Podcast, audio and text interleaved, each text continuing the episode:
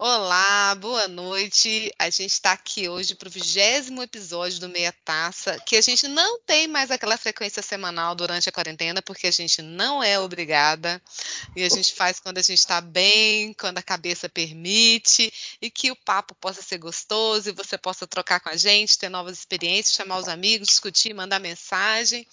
E hoje eu, Luciana Serenini, publicitária, mãe, enlouquecida na quarentena, Estou aqui com a Camila, que vai falar com a gente hoje, e com a Cláudia, que daqui a pouco vai falar um pouquinho sobre ela também. Já teve o episódio anterior com nós três na bancada. Então, hoje a gente vai falar sobre feminismo no cinema com recorte de raça e cor. E é isso, Camila, não é? É isso aí, Lu. A gente vai continuar também com a Cláudia Melissa, que foi a nossa convidada há duas semanas, né, no nosso último episódio. E a gente sentiu, eu espero que também os nossos ouvintes tenham sentido, que ficou muita coisa por falar. Então é com muito prazer que eu, e tenho certeza que a Lu também, recebemos a Cláudia essa noite para conversar um pouquinho mais sobre a questão dos feminismos no cinema. A gente tinha falado só de gênero, né, na, no episódio passado, e agora a gente vai acrescentar esse marcador de raça e cor. Cláudia, seja bem-vinda. Obrigada, Camila. Obrigada, Lu. Boa noite para todo mundo que ouve a gente. Estou muito feliz de estar de volta. Estou aqui tentando arrendar um pedacinho desse podcast para mim.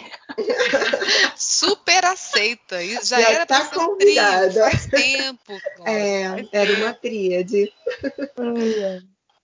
Olha só, a gente, antes da gente começar a gravar, a gente estava aqui num bate-papo super animado, porque a gente estava falando de tudo que a gente tinha ficado aí por, por, por comentar no episódio anterior, que nos trouxe inquietações, que levou discussões depois com colegas e tudo mais. E uma pergunta que ficou aí na cabeça, né? Eu vou até retomar aqui agora do nosso papo, e que se alguém quiser dar ideia, comentar, criticar, é, que a Cláudia trouxe a discussão que foi colocada com ela, para ela, né, depois, posterior ao programa, quando a Camila fez a pergunta se existe realmente um cinema feminino, né? Não é isso, Cláudio? Quais foram as, as, as propostas, quais foram as considerações que você recebeu aí de perguntas depois dessa, dessa pergunta, desse questionamento da Camila? Olha, é, foi muito rico. Foi assim a nossa troca no programa e a troca depois com amigos que ouviram e, e, vieram falar, né? E eu não sei se isso aconteceu com vocês também, mas comigo aconteceu, foi muito legal. E, e é uma resposta que ela ainda está em aberto. Assim, eu não sei se a gente vai conseguir fechar, mas é legal a, a discussão seguir. Então eu tive uma amiga que comentou sobre uma questão de feminino masculino que, que a gente pode não a gente pode tentar achar que não existe essa separação, mas se a gente for pensar por um lado energético, existe essa energia né, do, do feminino e do masculino em todo mundo. Então, essa é uma ideia, mas que também é inconclusiva. Um, um outro amigo falou que é, o cinema, ele por, por si mesmo, ele é uma manifestação de emoções, né, sejam elas quais forem, e o caso da gente falar que um cinema é feminino porque ele é delicado, ele é, ele é sutil, ele é, né, mais assim, está relacionado às mulheres, quer mais dizer a uma criação machista, né, uma sociedade machista que cobra essa postura da mulher e cobra do homem o, o, inverso, né? Não, o homem não pode chorar, o homem não pode demonstrar seus sentimentos. Então é mais fácil um homem fazer um filme de guerra e de morte, de luta, e uma mulher fazer um drama. Mas que isso é, não, não se aplica, né? Na verdade, é uma redução que infelizmente pensando Hollywood, indústria, a questão do gênero ela serve justamente para isso, né, para reduzir e facilitar a identificação, mas eu acredito que o que a gente quer fazer é essa desconstrução, na verdade, a gente quer complicar. Exatamente. Quase que a gente precisa chamar a Dorne Horkheimer aqui, né? Para entender o início disso tudo. Vamos falar de indústria cultural, desse sistema de Star, Star System, né? Star Hollywoodiano. System mas na, como não dá, a gente vai tentar umas suposições e convidar quem quiser comentar sobre o tema para participar com a gente em próximos episódios, não é, Lu? Com certeza.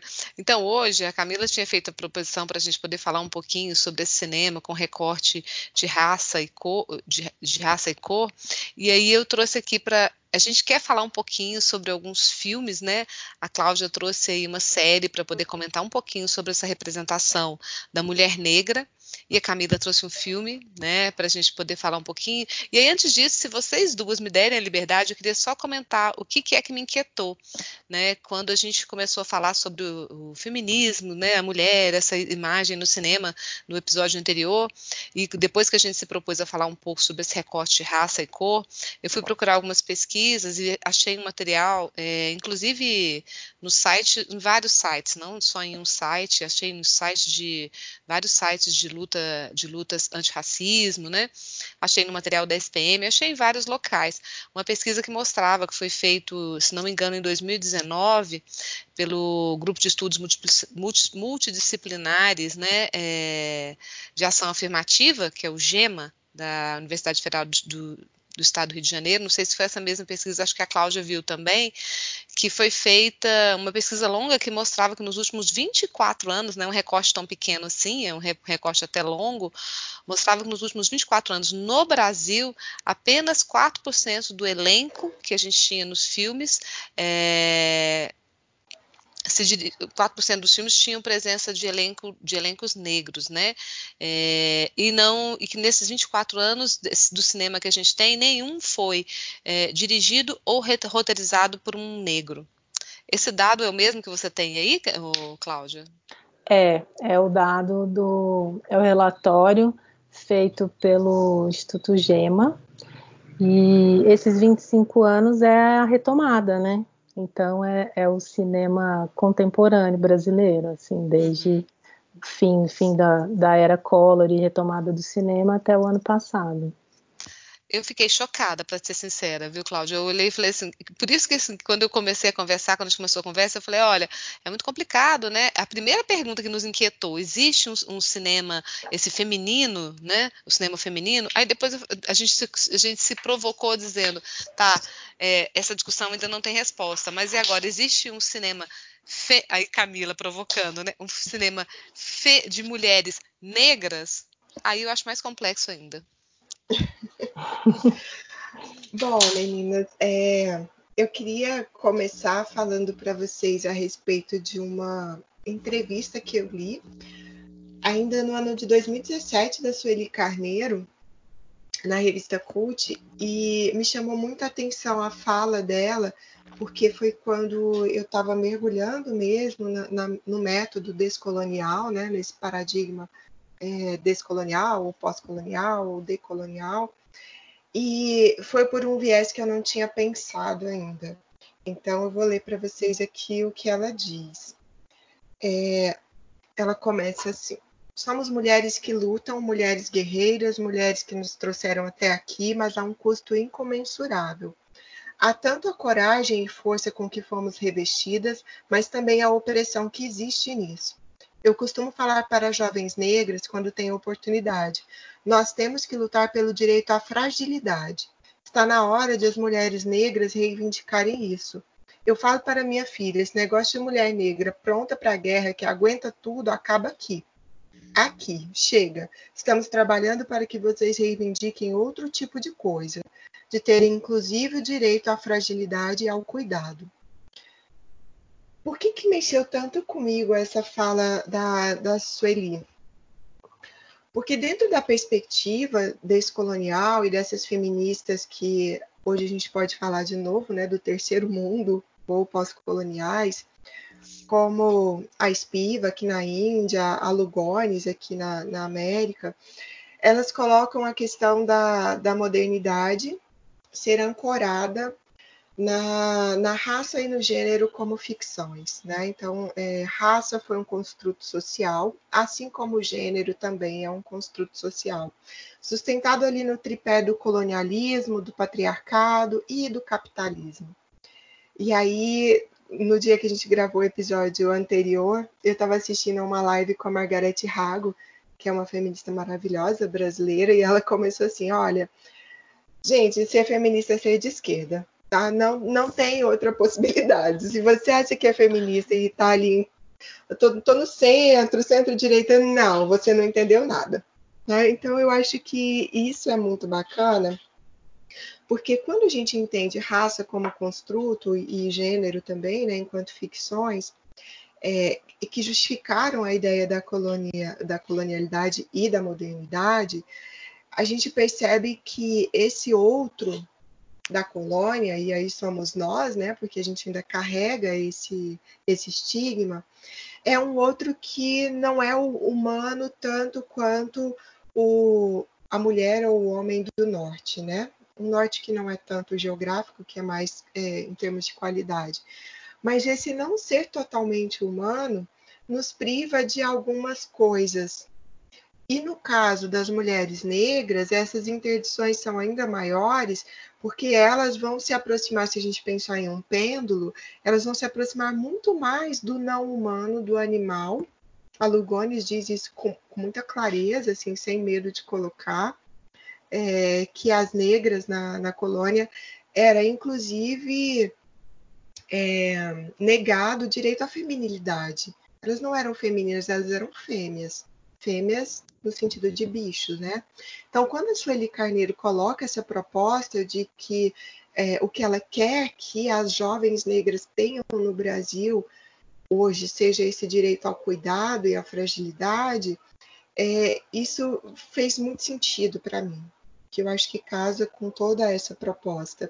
E aí o filme que eu trouxe para falar de uma personagem específica é o que é Que Horas Ela Volta, de 2015, a personagem da Regina Casé, que é a Val, porque no filme, e eu acho que vocês também já assistiram, né? Podem me complementar, por favor, que eu não vi de novo é, a lembrança que eu tenho da Val é ela muito conformada com a posição dela, né? com a posição da desigualdade social, do lugar que ela ocupa.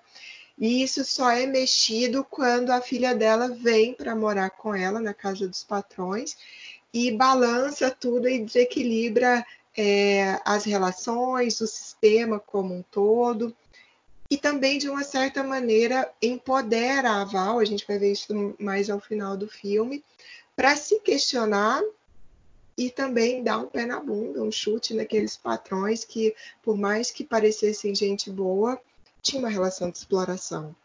Mas para mim não é nem essa naturalização da exploração, porque isso é tão comum no Brasil, né? Nessa relação com a empregada doméstica. Mas, gente, a cena que me chocou muito foi a dela ter juntado um dinheiro e comprado um presente para a patroa, que foi o jogo de xícaras, que ela achou lindo, e a patroa esconde aquilo, né? E a gente percebe quando ela vai ver onde está e, e, ela pega para si de volta, né? E leva aquilo embora, é, que ela entendeu que na verdade o gesto que ela fez, né? Que era um gesto de afeto, de carinho, para outra não significava nada. E, e para mim isso mexeu muito, sabe? Eu acho que é dentro do, do recorte do personagem, desse filme específico, o que ficou é, falando mais alto. Eu não sei para vocês, não sei qual que é a lembrança que vocês têm do filme, por favor, comentem comigo, né? Não é só para eu falar. Camila, mas esse, esse, filme ele me tocou muito, muito, muito na época, porque é, a questão do, do, jovem, né? Quando você, você quando você estava lendo o texto, depois começou a falar e relembrar, né? Toda a narrativa da Val e a história com a filha, e tal, até mesmo né, o quanto a filha chega um momento que você pensa, meu Deus, a filha vai ser assediada, né? É, e, e, o que vai né? acontecer, né? Pelo patrão, né? Aí você fala, meu Deus, vai dar, vai dar sequência a essa história, né? De, de subalternização de, de, de exploração mesmo, né? Inclusive sexual. Eu falei, vamos ver uhum. isso mesmo, né? Mas aí quando essa reviravolta acontece, né, é, você, e você estava lendo o texto, você fica muito feliz, eu fiquei muito feliz, né, como espectadora ali daquele filme, pela potência da juventude, pelas questões que vêm ser discutidas, que a gente já, vem, já via vendo, eu acho que a minha lembrança, olha que eu já tenho, né, 50 anos de idade, mas a minha lembrança de começar a ver uma luta organizada, assim, de uma forma mais potente é, em torno das questões femininas e feministas, né, é, por mais que eu acho que eu sempre fui feminista na minha vida, né? Eu já contei para vocês que eu li Simone de Beauvoir com 15 anos, né? Eu devo contar isso toda vez, todo podcast que eu, tiver a oportunidade, eu vou falar e vou dizer obrigada, Isabel. Não, é porque eu tenho uma prima que me ouve de vez em quando e foi ela que me emprestou o livro. Com 15 anos, ela me entregou o livro na mão e falou: tem que Isabel. ler. Aí eu falei, Bel, obrigada. Ela, tudo que ela lia para mim era sensacional. Ela tinha uma biblioteca gigantesca. Se ela falasse para ler qualquer coisa de do tio Patinhas, eu lia. E aí eu li aquilo e fiquei alucinada. Falei, como assim, né? E, e aí, é, quando você, quando você retoma isso e olha nessa perspectiva de que você lendo o texto fala, olha, a Val, ela não tinha nem mesmo direito a pensar que era feminina. Ela era só uma figura do trabalho. Né? Era o trabalho para os patrões, era o trabalho para mandar o dinheiro para a filha, e ela nem mesmo era mãe. Porque ela não, não, era, a ela era negado, inclusive, esse direito, porque o direito era de subsistência. Ela tinha que prover para que o filho continuasse ali na vida dele, mas nem mesmo o direito de ter a sensibilidade de poder ser uma mãe, criar a filha e tal e tudo mais, ela não tinha, porque ela não pôde ter, né? Porque ele foi tirado esse direito. E aí, mais pelo recorte de classe, né? Uhum. Que ainda fica pior, né? Porque claro que poderia ser uma mulher branca ali no papel da Val, totalmente seria ok né? Porque acontece com brancas e negras nesse recorte de classe ali como empregadas domésticas, né? Se a gente aprofundar nessa perspectiva. Mas por ser ainda uma mulher ali que está quando você vê isso acontecer é, e você lê o texto agora, eu falo, Clara, é a pura verdade, né? Nem o direito de ser feminina, feminina no sentido de assumir tudo que ela poderia como potência de mulher, de ter podido cuidar da filha, né? E cuidar do filho, né? Da, da, da patroa, é, é muito é muito maluco a gente pensar nesse, nesse nessa questão, né? E aí dessa exploração que a gente não fica ali subentendida, não sei se como é que era a relação dela com, com o marido, acho que não fica nada esclarecido sobre isso também, né? Mas com a patroa era uma, era uma insensibilidade total, né? De uma relação de dedicação, de carinho, de ter aquela pessoa quase como uma devoção por ela e receber absolutamente nada, né? Ou seja, era quase como se a gente retomasse a história de escravidão, né? Não é isso, Cláudio? É, é exagero? Da, da, da é totalmente isso. É totalmente isso. Assim, esse filme, ele é bem interessante. Ele foi lançado em 2015. Ele é de uma diretora, né, brasileira, Ana Mulaerte. E, e, ela relata que esse filme ele circulou, né, mundo afora, festivais. Ela foi convidada para vários debates e, e, fora do Brasil, ele gerava uma curiosidade quase antropológica por parte das pessoas e que a gente aqui no Brasil assiste com total naturalidade, né? Então, assim, a, o grosso da classe média que viu esse filme certamente se identificou, viu ali naquela história algo muito parecido que viveu na própria casa, ou na casa dos avós, ou né, em algum lugar muito próximo que é essa tradição escravocrata que a gente ainda tem, né? Eu, eu, eu também não é, revi o filme agora para esse episódio, mas com certeza absoluta deve ter essa frase clássica no filme que é ah, ela é quase da família. Tem, tem. Né? Ela é Com quase, certeza, ela também não sei. família. Tem, eu lembro dela. Ela criou o, o Bruninho, sei lá o nome do, do moleque, ela criou é praticamente da família. Só que ela teve que abrir mão da família dela, né? É. Da filha dela e tal, como aconteceu com as mulheres negras que foram escravizadas. Né? Elas tinham que abrir mão dos seus filhos, de cuidar, maternar seus filhos para ser ama de leite, do, do filho da Sinhá e tal. Então é, é, é, muito. E ele, e ele, quando ele foi lançado, ele dialogava muito, muito com aquela PEC que ficou conhecida como As PEC das, das empregadas domésticas. É, então, é. assim, é muito. É, esse filme é muito interessante porque ele dispara muita, muita discussão que ela está viva até hoje. Ontem, dia 26 de junho de 2020, aqui em São Paulo, uma senhora de 61 anos foi resgatada da casa onde ela trabalhava em, um, em situação análoga à escravidão, num bairro nobre, chique, Alto de Pinheiros, de São Paulo. Então, assim, a gente não está falando de ficção, a gente não está falando do passado, a gente está falando de hoje ainda. Essa mulher estava sem receber um salário desde 2011. Nossa. É uma loucura, gente. Os patrões se mudaram em meio à pandemia e deixaram a mulher sozinha, vivendo num quartinho sem acesso a banheiro. Ah, gente, pelo amor de Deus. Entendeu? É, então, assim, tá aí ainda, né? A escravidão é. ainda tá aí. E é, o filme é muito legal, assim, eu lembro que na época dele existiu pela internet teste, sabe? Quem é você, no que horas ela, que horas ela volta? Você é a Val, você é a Jéssica, você é a patroa, e, e, e, realmente foi um filme que dividiu, né? De pessoas falarem assim, ai, ah, não gostei daquela filha da empregada, tipo, não soube ah, mas isso eu tinha no seu lugar. Que loucura! Que, que ela entra na Cara, piscina. Na minha bolha eu não que vejo depois ela esvazia a piscina, não? Porque contaminou. Nossa, não. Ela abre a geladeira e come iogurte do menino. Como pode, sabe? É Esse filme é muito bom, muito bom. É muito louco. E aí, assim. Pode falar, Cláudia. Não, é, é, só uma coisa que eu fiquei pensando quando a Camila propôs, é que aí é uma discussão que talvez não caiba agora, mas vale deixar a provocação, é do tipo, a Val é negra? ela se entende enquanto negra, porque essa é uma questão seríssima, né, no nosso país, assim. Com certeza. A dela não é escura, mas as condições em que ela vive, né, está relacionada a uma determinada raça. Sim, não dá para falar que é uma mulher branca, né, no é. Brasil. É muito complexo. Mas eu fico pensando aqui, quando a gente, quando a gente, quando a gente trouxe o dado, né, que o GEMA mostra pra gente, né, que menos de 2, de 4% do, de, de, dos filmes dos últimos 24 anos nacionais, né, tiveram elencos negros, né, dos longas, né, é, fico, e nenhuma roteirista e nenhuma diretora negra. Eu vou continuar, viu, Camila? Tem diretora negra.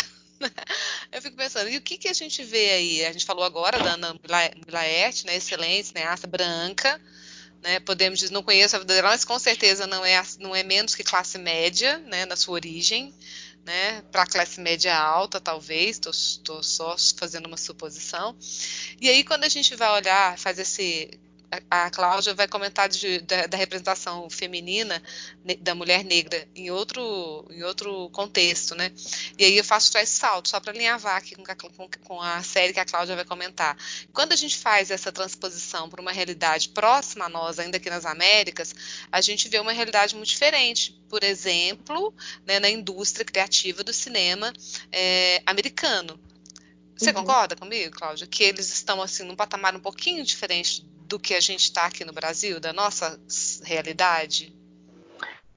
Em partes. Eu acho que lá é, é uma comparação sempre difícil de ser feita, porque lá é uma indústria, né? uma potência, é, é o segundo ma maior setor da economia do país, então, assim, ele anda com as próprias pernas, diferentemente da gente. Uhum. Mas eu acho que aqui no Brasil, vários avanços é, existiram nos últimos anos até o governo do PT, né? Assim, depois a gente está vivendo aí, infelizmente, um, um, desmonte, mas que existiu desde a questão de cotas que levou a população negra para as universidades e né, nisso teve um despertar assim crítico enorme e lindo mas também as políticas de, de fomento ao cinema e, e, a pulverizar esse dinheiro, né? Não deixar o dinheiro uhum. sempre na mão de quem sempre fez, que é uma classe média, alta, rica, branca de São Paulo e do Rio. Então, uhum. existiu mesmo nos últimos dez anos uma diversidade, uma riqueza das produções, e aí surgiram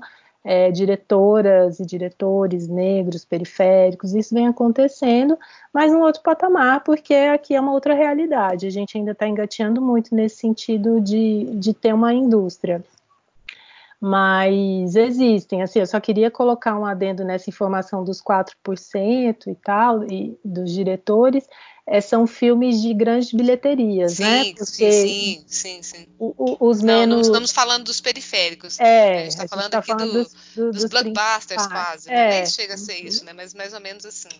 É isso. Mas assim, o, é, é, essa é uma discussão também que tem essa esse paralelo Estados Unidos e Brasil é uma discussão que está tendo em questão racial de tudo, né? Então, assim, a gente falou sobre isso antes do, do episódio anterior. Por que, que no Brasil as pessoas se comoveram só depois que o negro lá nos Estados Unidos morreu sufocado pelo policial e começaram a, as manifestações na, nas ruas dos Estados Unidos. Isso acontece aqui todos os dias, né? A cada 23 minutos, um jovem negro é morto numa periferia desse país. E a gente normatizou isso, tipo, ok, tá tudo, tá tudo certo, né? Uhum. Então, por que que lá a gente se comove e enxerga e aqui não? Né? Ai, então... gente, de novo, né? A colonialidade.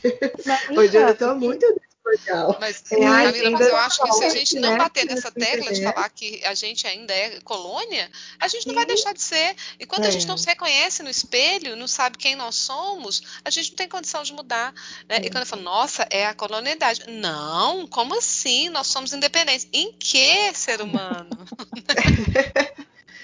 Porque é isso, né, Lu? A gente se considera menos humano do que o outro. Então, a dor do outro é uma dor é, que, que vale a pena o luto, como diz a Butler, né?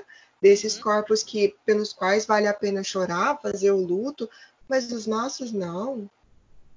Ai, gente, é muito. É muito enraizado ainda. E aí, é muito. A Cláudia trouxe uma série que eu, na verdade, adoro para a gente poder discutir um pouquinho desse olhar da, dessa representação da mulher negra. E que, inclusive, tem uma atriz, eu vou deixar a Cláudia falar, né? Porque. Ah, maior. Please. É, eu vou falar, mas depois você pode acrescentar também. Camila, já viu a série? Já, mas eu me perdi, eu confesso. Ah, eu, agora, eu, eu, agora acompanho os últimos episódios que estão rolando, que eu, né, é, como eu não tenho HBO, é na HBO, não é? Que passa? Não. Não, parece não. que está disponível no Netflix. Não, é, não. Tá... Então, acho o último tá episódio, agora, gente, não tá. Sim, tá disponível Porque demora, até, né? até X, né? É. Então eu preciso ver na internet. Então eu fico vendo no site pirata. Ai, né? Assim, na internet. Fala baixo. Fala baixo, não, ele já tem muito dinheiro, não vai ser seu clique que vai cobrar. Tô vendo, tô, e, e tô vendo a último, o último a última, o último episódio, os últimos, a última temporada que, tá, que rolou, uhum. mas não chegou no Netflix ainda. Então vamos parar de suspense, falar logo o nome dessa série para as pessoas. É, verdade. É, a série que eu trouxe é How to Get Away with Murder, que é uma, uma série americana que tem a Shonda Rhimes como produtora executiva, ela que hoje é considerada a rainha das séries de drama da TV americana, né, responsável por Grey's Anatomy, Scandal, oh e, enfim, ela é uma mulher negra. Scandal, maravilhosa também. Scandal é mesmo. Né? Scandal é a única que eu não assisti, apesar Nossa, de já falarem que é ótimo mesmo. Uhum. É, e aí eu trouxe esse quando a Camila falou, ah, vamos, vamos encontrar personagens, né, mulheres negras e suas representações, foi o primeiro nome que me veio assim, porque a personagem interpretada pela Viola Davis eu achei ela muito incrível quando eu assisti, né? Então, assim, eu, eu não sei se Scandal é, é da mesma época ou se é de antes, mas como eu não assisti, eu tinha referência do Grey's Anatomy, que tinha, assim, é, uma, uma mulher negra forte no elenco, mas ela não era a principal, porque ali girava em torno de vários médicos, né? Mas o How to Get Away é a história dessa professora Annelise Keating, que é uma professora e advogada de direito criminal numa universidade importante nos Estados Unidos. E, e, assim, desde o começo, ela se mostra uma mulher muito forte. E aí a gente vai conversar um pouco sobre o, texto da Sueli Carneiro também, que é maravilhoso, sobre o direito à sensibilidade, né? É, e ela é uma mulher muito forte, muito poderosa, e ela seleciona cinco alunos dela para participar de um trabalho com ela, meio que serem estagiários dela no escritório. E é aí que a história toda começa. E como uma boa série, dividida em várias temporadas, com o arco do personagem sendo desenvolvido e mil facetas, ela é uma mulher muito maravilhosa, né? Que tem, assim, tem, tem vários lados. Ela é essa mulher super profissional, super brava, muito competente, mas que carrega muitas complexidades, que tem a ver, sim, e aí, à medida que você vai assistindo os episódios, se aprofundando, tem a ver, sim, com a própria história dela, de ser uma mulher negra, o quanto ela precisou batalhar, sabe, para se autoafirmar, assim, as coisas que ela teve que colocar no mais fundo lá do inconsciente dela, né, fantasmas que vão aparecer depois. E isso é muito legal, porque é isso, a série começa ela muito forte, muito poderosa, e né, vai chegar um momento que ela vai se mostrar uma, uma, uma humana, né? Também sofro, também tenho problemas, também sou frágil. E eu acho muito incrível, assim. Então essa série ela me marcou muito porque eu via eu via essa mulher, sabe, representada, assim, tipo, nossa, que incrível, uma mulher, né, sendo representada dessa forma por uma atriz negra, tentando tirar esse estigma, né? A mulher negra só pode ser subalterna, ou empregada ou vagabunda. Não, ela é a, a principal, a toda poderosa, né? The boss, assim, é, é, é mais, ela. Sabe o que eu acho legal, Cláudia? Assim, tô, só tentando te, vou te interromper então para começar a comentar desse arco da personagem. O que eu acho bacana foi que você, na sua fala, conseguiu colocar e ligar com o texto da Sueli Carneiro. Porque apesar dela ser representada, que bom, né? Ela é representada por uma roteirista negra, que, né, que tem eu acho importante, eu ainda acho importante estar eh, falando sobre isso, né, da questão da, da, da cor, né, e, e ela é, ela é representada como essa big boss, forte, inteligente, que chegou ao topo ali na universidade importante tal, e tudo mais, mas que também tem mil fragilidades no que respeito à aceitação da beleza, né? Você olha aquela mulher e fala, gente, essa mulher é maravilhosa, né? Toda cena você fala, ah! né? Cenas de sexo, cenas de nudez, cenas de romance, cenas de, de onde ela está atuando mesmo. Você fala, o que, que é isso? Ela enche a cena. Mas ao mesmo tempo você vê a fragilidade dela como mulher, aceitação do corpo, aceitação é, da pele também, da violência doméstica, né? Que ela viveu fortemente também quando você vai conhecendo da vida da personagem, né? que é claro que não precisa não, não, não, estaria, não, não estaria incorporada somente numa mulher negra, mas você vê então tudo isso junto. Aí sim, Camila, eu acho que na palavra mulher ou qualquer ser humano né, que pode viver ali naquela Sim. mesma complexidade de pensamentos, sentimentos, de emoções, porque você pode ser branca, de classe média alta, riquíssima, e sofrer violência, violência doméstica, uhum. e ser branca, de classe média alta, riquíssima, e não se aceitar com o seu corpo, e não, e não, e não estar bem onde você está com você mesmo, né? E aí eu acho, eu acho muito bacana, porque ela traz isso tudo e você consegue entender que ela está fazendo uma representação importante. Para as mulheres negras também, mas ela está contando uma história universal. Né? É, eu acho interessante, Lu, tem, eu lembro muito pouco coisa da série, mas para mim foi muito marcante. Tem um momento em que ela tira né, a peruca, então a gente vê como é mesmo o cabelo dela e parece que naquele momento você vê exposta a fragilidade dela no sentido de agora eu vou me despir desse papel da negra forte empoderada, que dá conta de tudo, e vocês vão ver aqui quem eu sou também nas minhas vulnerabilidades. Para mim foi muito marcante, acho que foi uma das principais coisas na série, que também acontece um pouco em Scandal, né, que a mulher também é muito é, competente, muito inteligente, muito bonita, uma negra maravilhosa, mas que tem algumas cenas assim e como a coisa do cabelo pega, sabe? Porque ainda é uma estética normativa branca, desse cabelo liso, porque isso é que tem que compor é, qualquer que seja personagem de sucesso, né?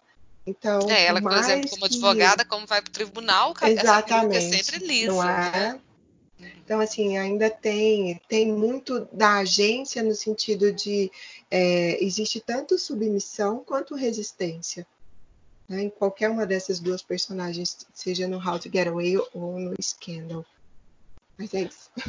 É, faz a gente pensar, né? Você alcança várias coisas, mas tem algumas que ainda ficam para trás. Uhum. E, e, essa cobrança, né, da sociedade. Essa cena que você comentou, Camila, ela é incrível. Eu lembro que é. quando eu assisti, assim, eu fui pega de surpresa, eu fiquei. Eu ah! também. Eu perdi o fôlego, falei, que cena é uhum. é essa, né? Mas isso é, depois tem um certo momento que ela, que ela abandona, né? Ela não precisa, ela fica entre. A primeira vez que a gente vê ela sem, sem a peruca é um susto, realmente. É. Depois você se acostuma, porque tem vários momentos onde ela aí assume né, os momentos de alcoolismo e tal, de fragilidade, e que ela fica sem peruca o tempo todo, né? uhum. né? Assim, durante muitos episódios, né? Ela aparece e vira rotina. Mas no primeiro momento você fala, o que é isso, né? É exatamente uhum. isso é uma representação do tá, eu não vou, eu não consigo carregar esse fardo todo.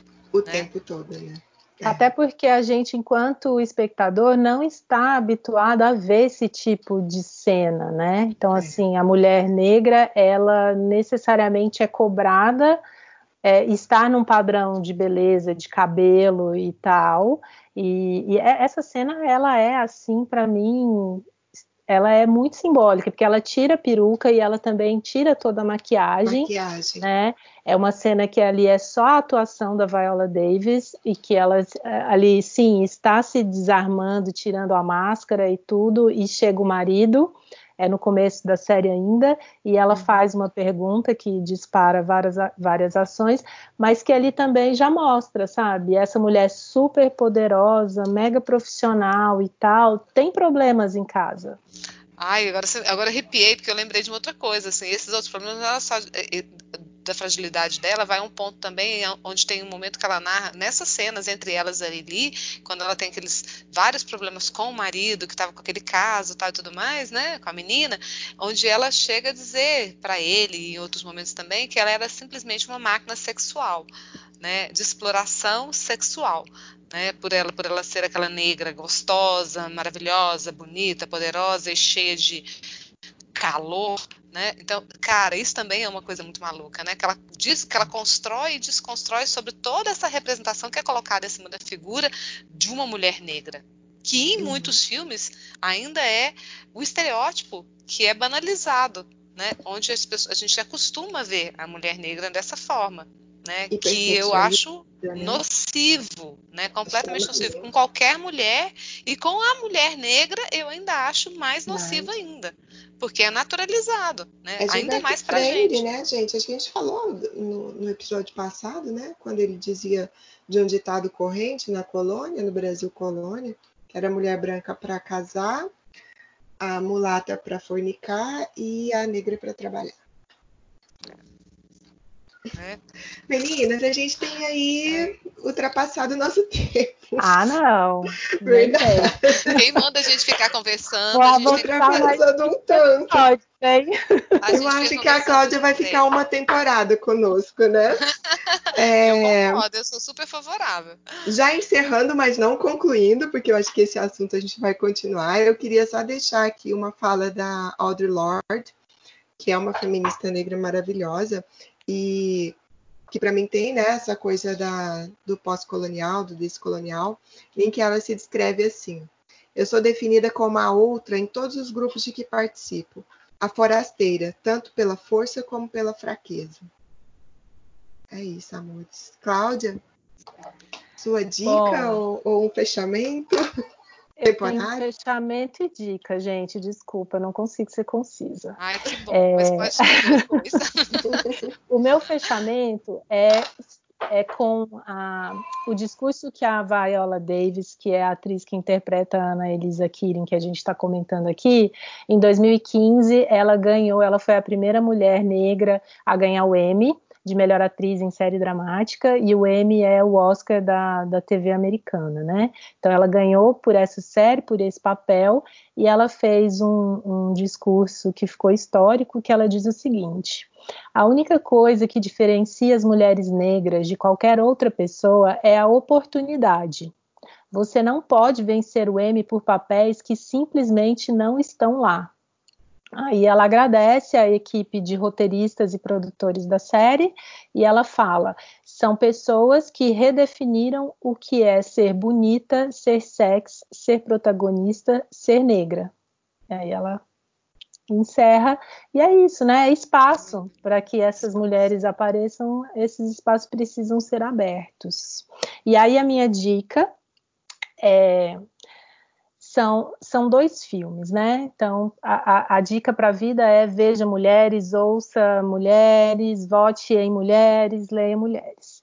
E aí eu trouxe aqui um curta de uma realizadora cineasta brasileira negra chamada Juliana Vicente. É um curta de 2011 e ele se chama Cores e Botas. E a Juliana Vicente vai trabalhar nesse, nesse enredo a história de uma menina que nos anos 80, uma menina negra, é, que o sonho dela é ser Paquita, e o que que impacta, né? Tudo isso. Então, acho que talvez uma parcela da audiência não, não, não tenha vivido essa fase, não entenda muito bem o que isso quer dizer, mas nos anos 80 todo mundo queria ser assistente da Xuxa e todas elas tinham que ser loiras, de cabelo liso. E essa menina é negra, então, de cabelo crespo. E então é um curta muito legal, muito legal, vale a pena ser visto, tá, está disponível no YouTube. E um longa de uma de uma diretora brasileira, que é a Suzana Amaral, que faleceu há dois dias atrás, que é uma realizadora incrível. O filme se chama A Hora da Estrela, é um filme de 85 e é baseado no romance da Clarice Lispector. Então, é um, é um filme feminista e é feminino também. e é maravilhoso. Sim. Ah, eu tenho uma dica, né, não é de uma cineasta brasileira, conhecia poucas, agora vou acabar de conhecer o Curta, né, que a, que a Cláudia acabou de recomendar, é, mas aí eu trouxe de uma cineasta que é americana, que é a Ava DuVernay, né, que eu tinha comentado aqui, que em 2012 ela ganhou um prêmio como melhor, melhor direção de um longa dela no Festival Sundance, foi a primeira afro-americana a ganhar um prêmio de um longa, né? E depois em 2015, acho que foi 2015, ela teve um filme que eu acho que eu conheço poucas pessoas que viram o filme. Ele não é sobre mulheres, ele é sobre a luta do Martin, Luther King, é, mas é o filme que chama Selma.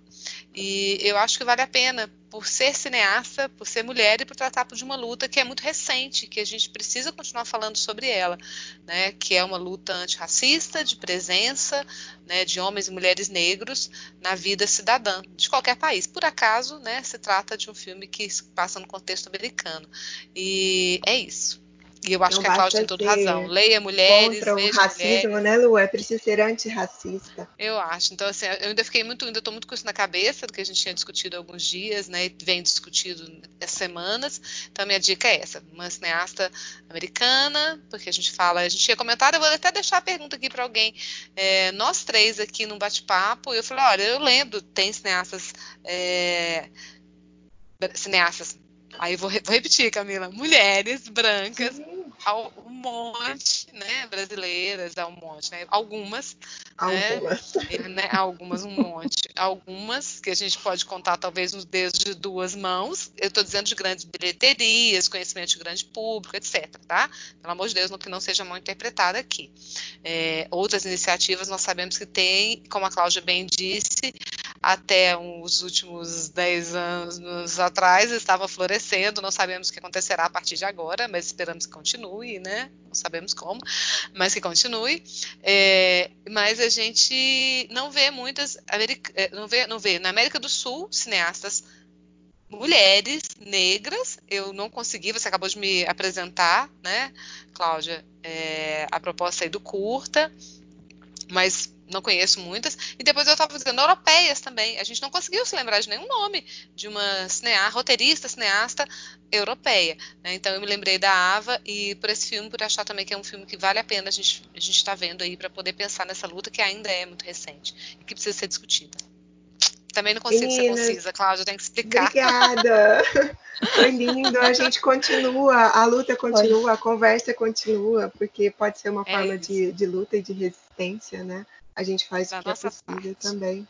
É. Beijos, brinde tchim, de hoje, brinde. Brinde, tchim, tchim. Saúde. Taça para todas. Saúde. Saúde. Beijo. Um beijo. Adorei. Beijo. Tchau.